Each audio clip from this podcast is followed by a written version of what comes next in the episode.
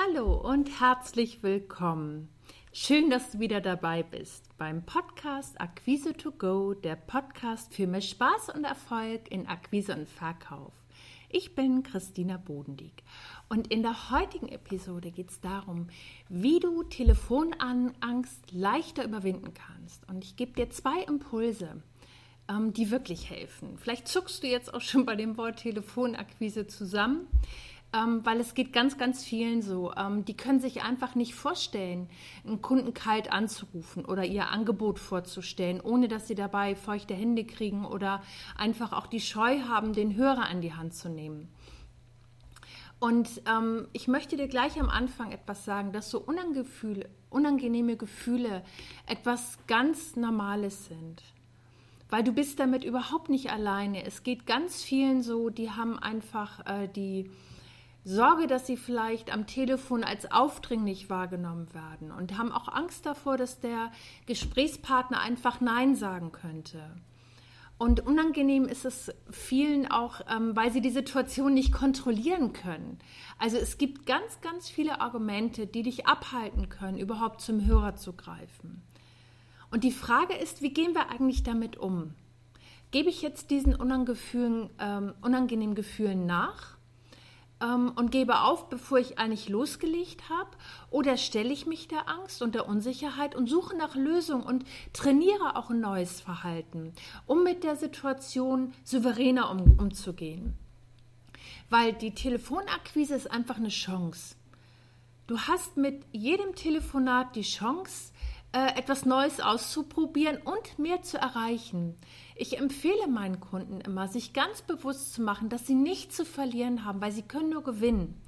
Denn wenn du den Hörer gar nicht erst in die Hand nimmst, dann kannst du gar nicht wissen, ob dein potenzieller Gesprächspartner ähm, sich für dein Angebot interessiert oder wie das Gespräch überhaupt mit deinem Idealkunden verlaufen wäre.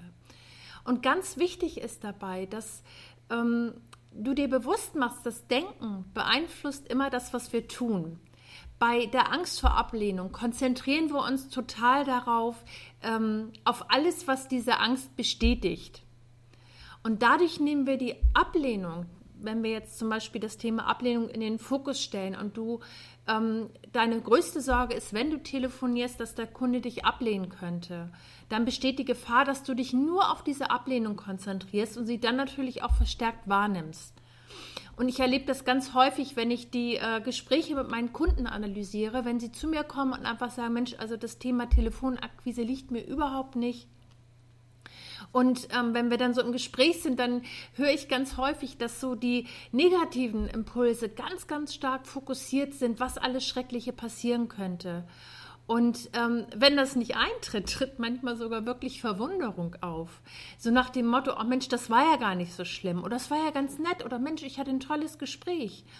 Und ich möchte dir jetzt gerne ähm, zwei Impulse mitgeben, wie du mit dieser Angst oder auch mit dieser Unsicherheit am Telefon souverän umgehen kannst.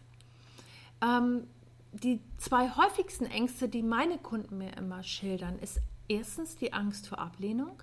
Das heißt, du hast ein Angebot erstellt und der Kunde teilt dir mit, dass er sich für einen anderen Anbieter entschieden hat. Er sagt also Nein zu deinem Angebot.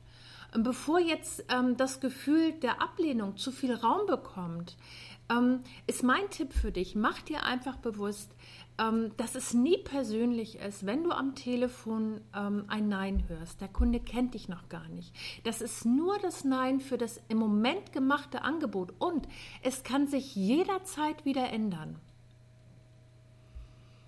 Es geht also nie gegen dich. Es ist wirklich für den Moment, also ich habe das schon ganz häufig erlebt, wenn ich Angebote nachgefasst habe und ich habe Nein gehört. Ich war sicherlich dann auch enttäuscht für den Moment, habe aber das Gespräch verbindlich weitergeführt und zum Beispiel gefragt, wann sind Veränderungen geplant und hatte dann in vier Wochen einen neuen Gesprächstermin und dann ist es zum Angebot, also beziehungsweise zum Auftrag gekommen.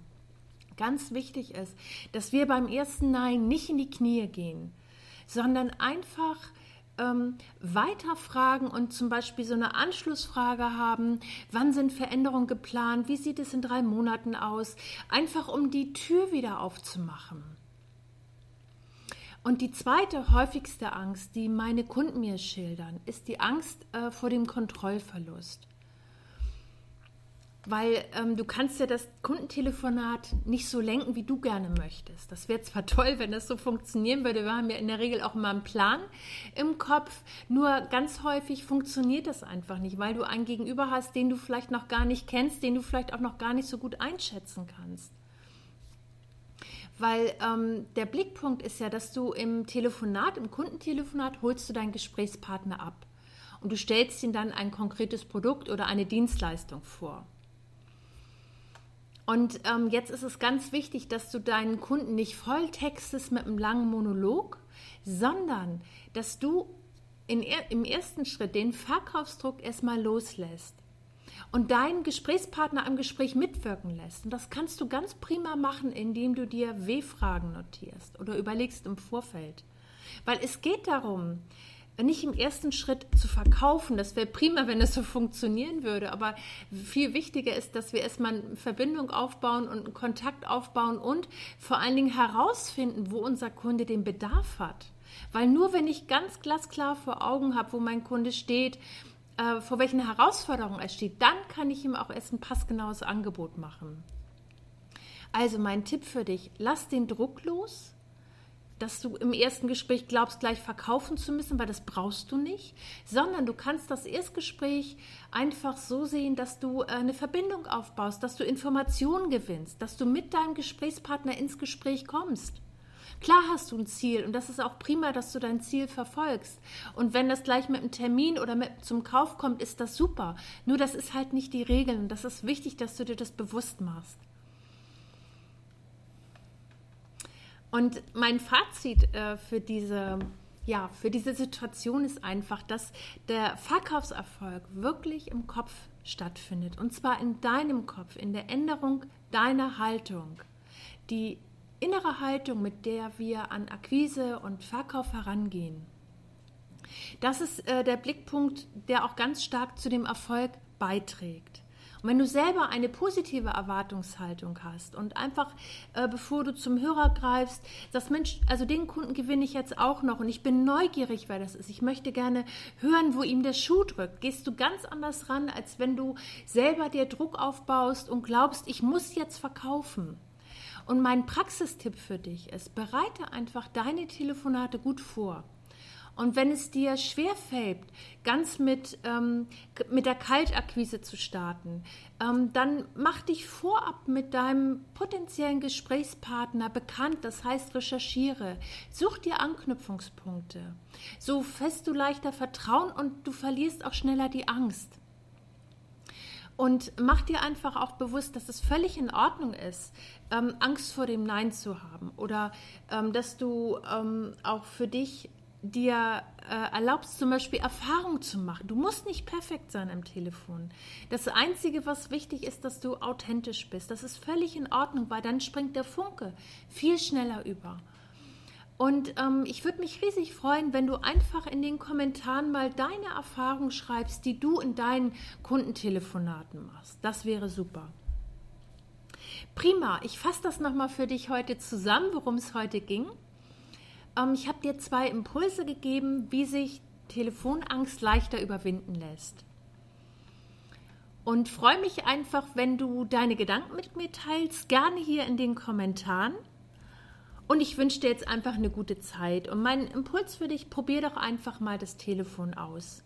Geh da vielleicht spielerisch ran, nicht so verkniffen und auch nicht so ernst, weil die ersten Gespräche kannst du einfach unter diesem Blickpunkt auch sehen, ich probiere das aus, ich bin neugierig auf meinen Gesprächspartner und daraus entwickeln sich ganz häufig ganz ähm, besondere Gespräche und achte einfach mal auf deine Haltung, was du von diesem Gespräch erwartest, also wie deine innere Erwartungshaltung ist zu diesem Gespräch.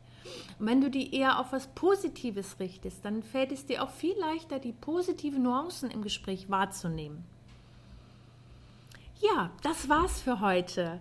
Ähm, ich freue mich einfach, wenn du ähm, diesen Podcast bei iTunes auch positiv bewertest, weil dann haben noch viel mehr möglich, viel mehr Menschen die Möglichkeit, diesen Podcast kennenzulernen und profitieren davon.